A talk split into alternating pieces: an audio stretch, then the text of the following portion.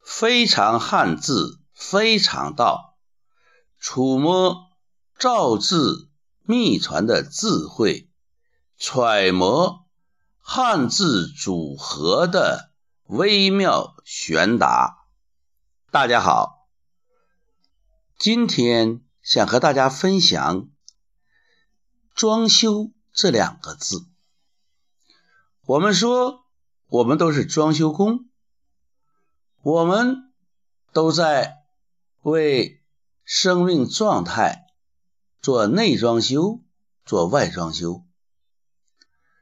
所谓内装修，就是让我们生命的内在金碧辉煌、潇洒自如。装修之一就是装。我们一般而言比较讨厌装，假装、装模作样、装腔作势、虚假、不真诚。这个装不是我们所要的，我们所要的是一种学习，一种提升。当你接触一个新的知识，或者向新的境界迈进时，你实际上是有距离、有差距的。不过，你要想梦想成真，我有个朋友讲，首先要想象成真，丰富。鲜活的画面在你脑海里，在你心田里浮现。要把这些丰富的视觉、听觉、感觉要素，也就是次感源，都装进你的大脑，都装进你的心里。这个装，首先是要装进去，然后就进入第二步，就是修。如果装是一种想象成真，那么修呢，就要实践成真。装是一个知的过程，修是一个行的过程。知道不等于做到。我们著名的教育家陶行知曾经对知和行有经典的阐释，行。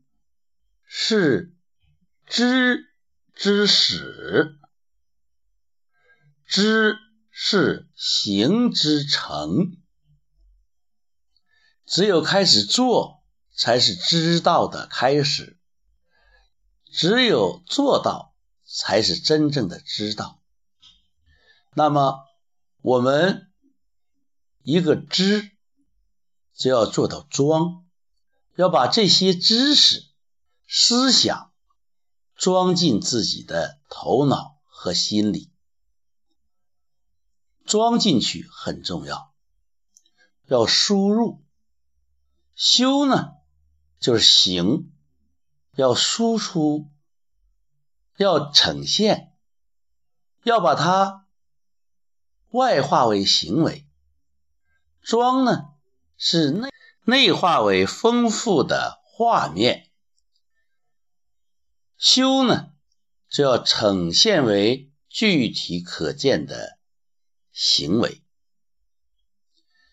我们看“装”这个字，上下结构，上面是个“壮”，下面是一个“衣”。壮，壮士，衣衣服，壮士的衣服为装，壮，雄壮。衣衣服，就是穿起来让男人显得雄壮的衣服、装扮、扮演。所以，这个“庄子，它可以给你以精神的外衣，以境界的外衣。俗话说：“人靠衣裳，马靠鞍。”只要你给自己穿上合体的、精神的、雄壮的外衣。那么你自然就会提升三分精神，使自己精神抖擞。所以装是很重要的，装一定要有壮士的雄心，一定要有雄壮的气势，一定要有衣裳的外形。衣裳的质地，所以装是一个求知、输入的过程。你再看“修”这个字，一个人啊，在左边，右面是一个反文，下面三撇。反文就是不是用语言来表达的，那三撇呢？你可以理解为三刀，歘歘歘，把自己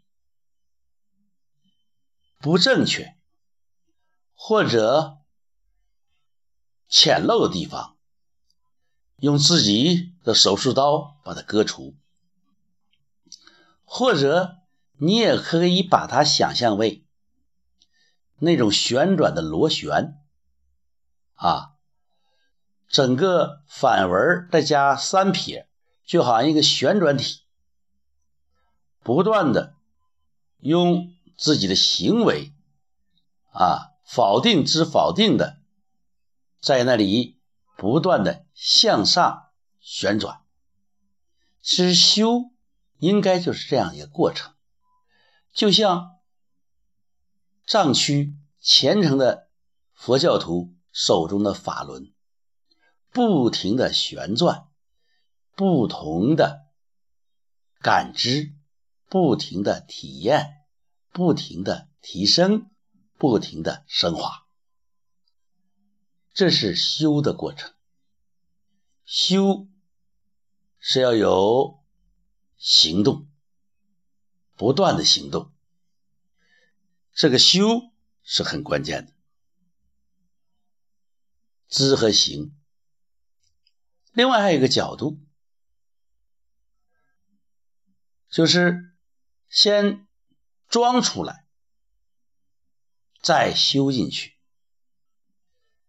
所谓装出来，就是摆出这个样子，内病外治，就像狐假虎威的那个狐狸。要走出虎的步伐，走着走着，肢体的神经就渐渐的内化。一个懦夫，一旦他摆出了一个壮士的姿态。总摆着，总坐着，总练着，那么他装出来的这些姿态也会内化为丰富的词感源。一旦装出来了，呈现了，然后再一点一点去做，那就是修，就修进去了。这是一个。和装进去、修出来一个相反相成的过程。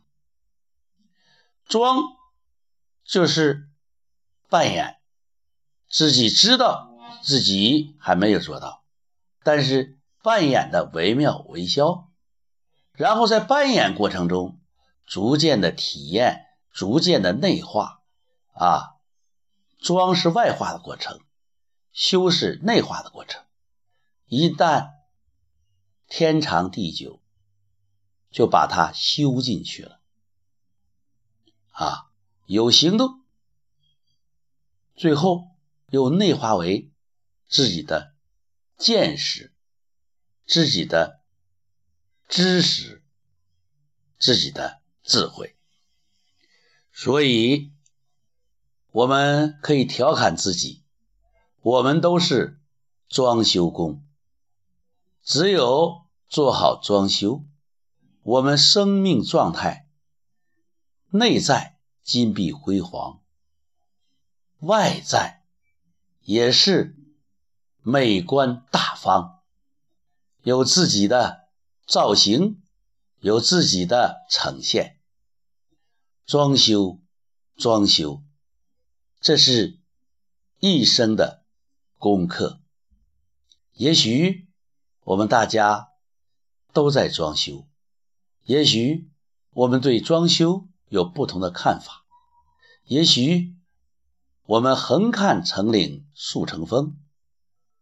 不过，我们如果想提升，那么可以装一装，修一修，用天性说话，用心表达，非常汉字，非常道。